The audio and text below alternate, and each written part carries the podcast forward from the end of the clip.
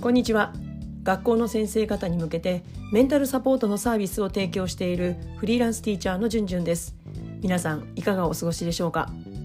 今日は教師を辞めようと考えている人へというテーマでお話ししていきますまあ、おそらくどこの都道府県ももうすでにね人事調書の提出期限は過ぎているんじゃないかなって思います。ということは今日のテーマはねもう遅いのかもしれないんですよ。もうやめようと考えている方はもうもしかしたら退職の欄に丸つけてるかもしれないし、うんまあ、でもね確か私が公立証を退職する時に管理職の方から次のように言っていただいたんですね。私が人事調書を渡して退職を考えてますってことをお伝えしたらいやあのもちろんねそれはご自身のお気持ちを尊重するんだけれどももしねこの先3月まで仕事をしていく中でちょっと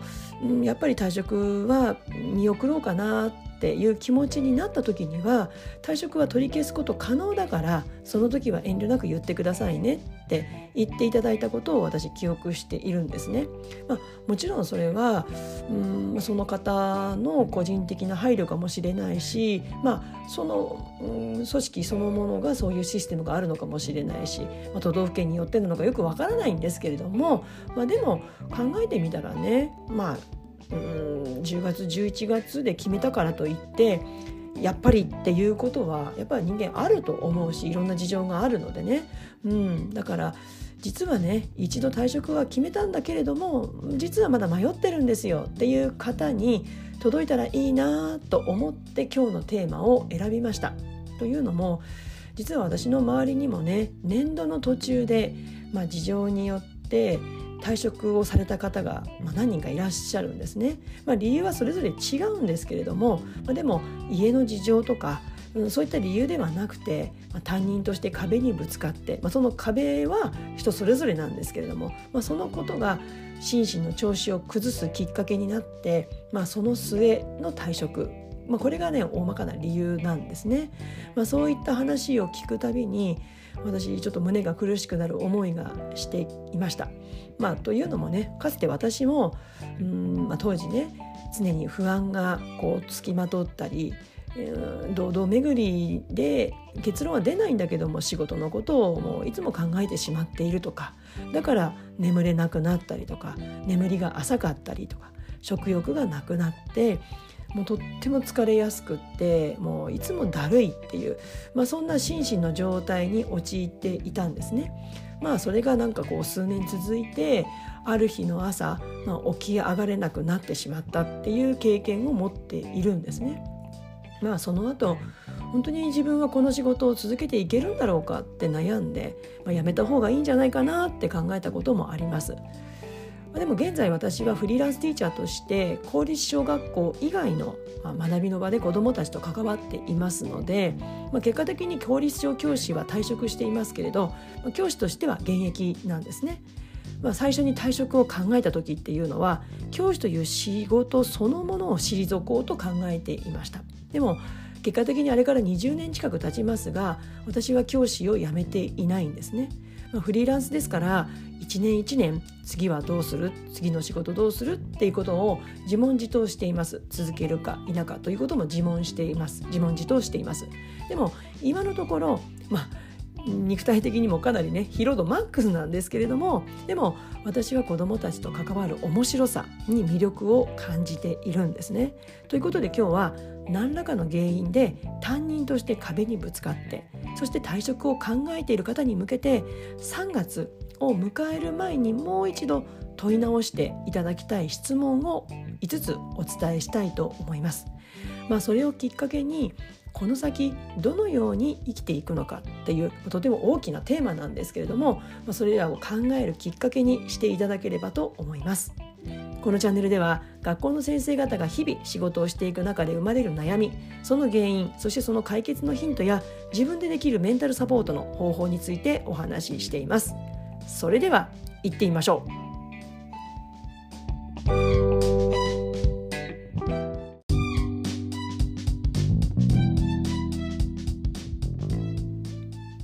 今日は先生を辞めようと考えている人へというテーマでお話ししていきます。これまで少しでもねやめようかなって考えたことのある方は、まあ、その時のね理由を覚えていらっしゃいますか？私が最初に辞めた方がいいんじゃないかなって考えた時は教師という仕事に求められる力と、まあ、当時の自分自身の力に大きな差を感じていたんですね。いや自分にはちょっと大変だなしんどすぎるな無理なんじゃないかなって思ってました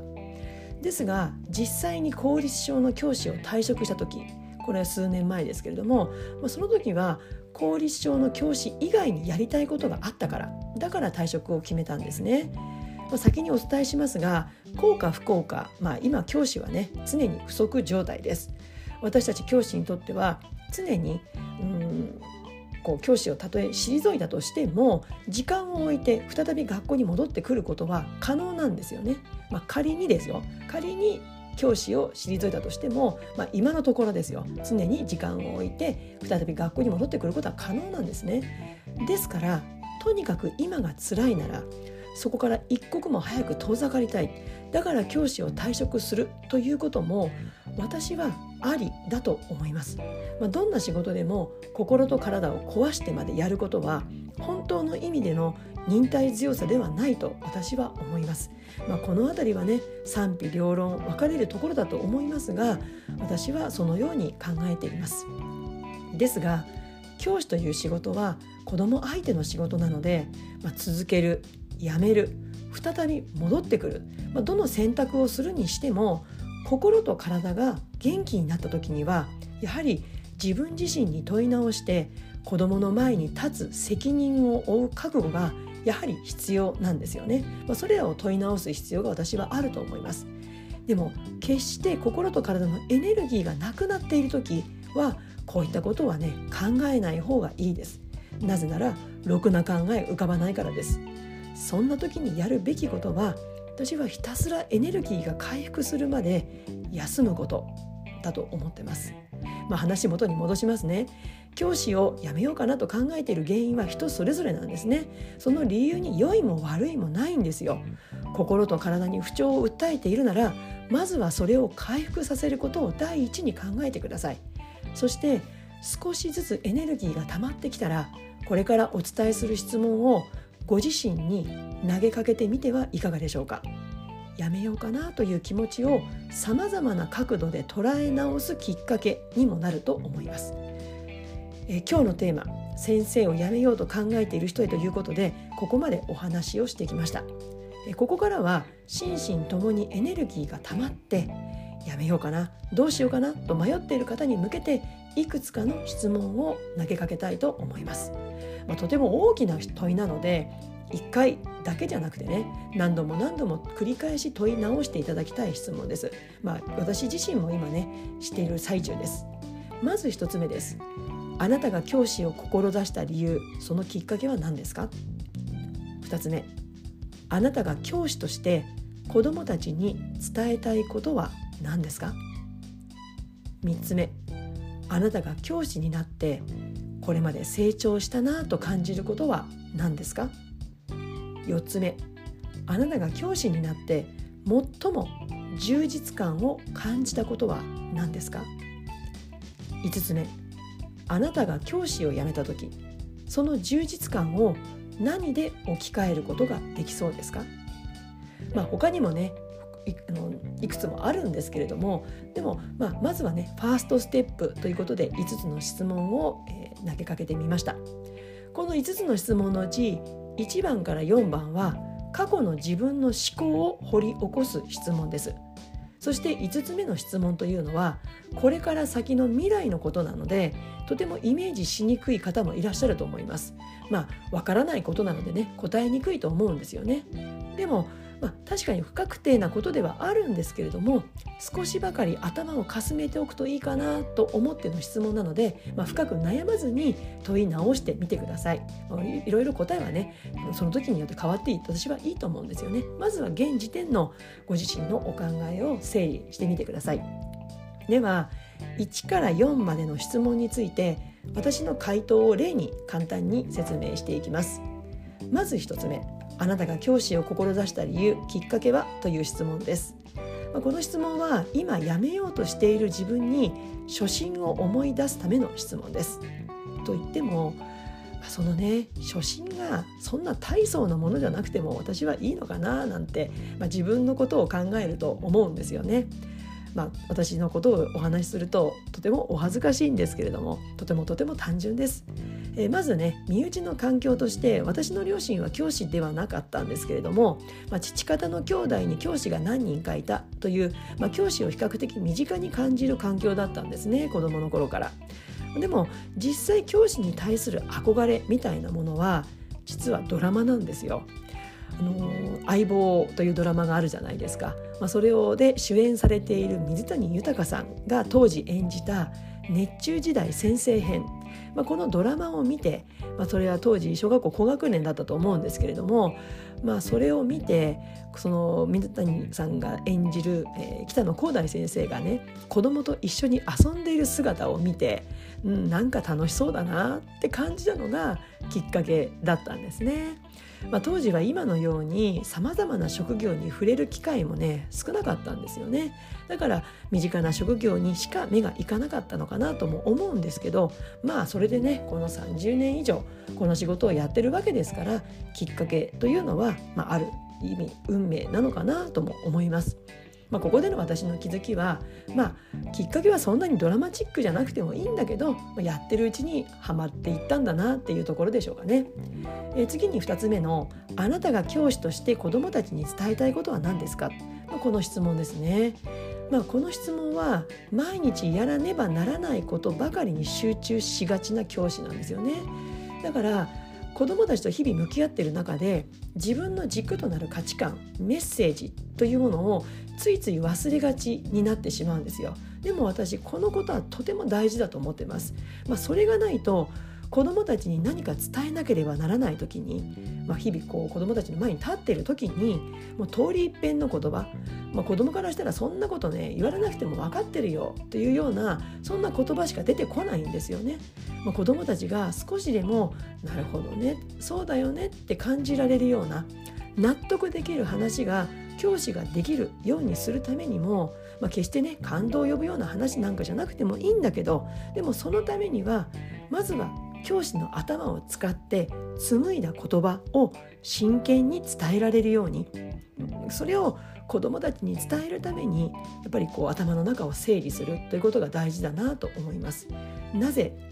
自分は子どもたちの前にいるのかっていうことをもちろんそれはこう経験年数重ねれば変化はすると思うんですけれどもでもその時々で言語化できるようにしていきたいものだなと思います。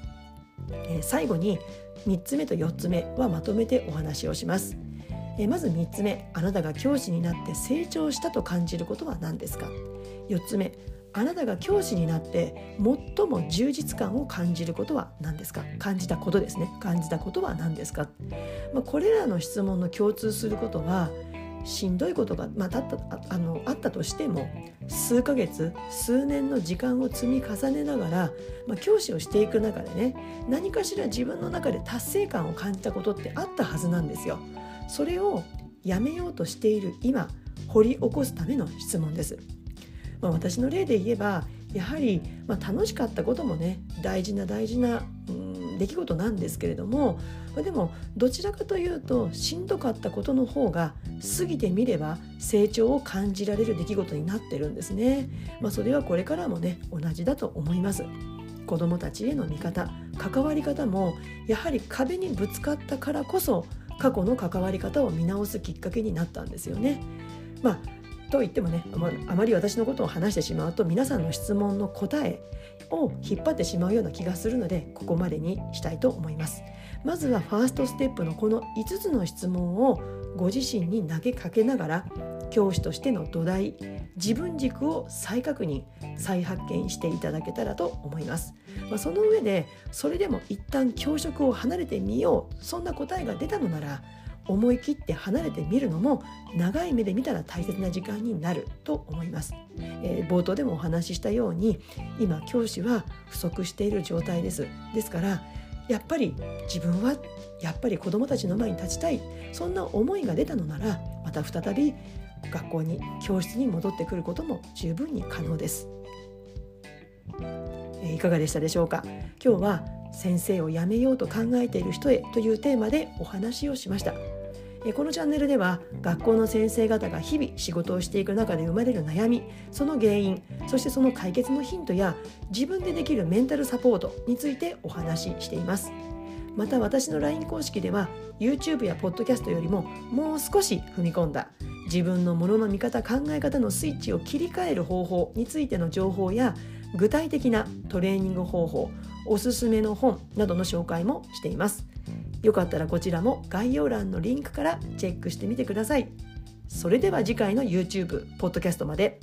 Let's have fun! バイバイ!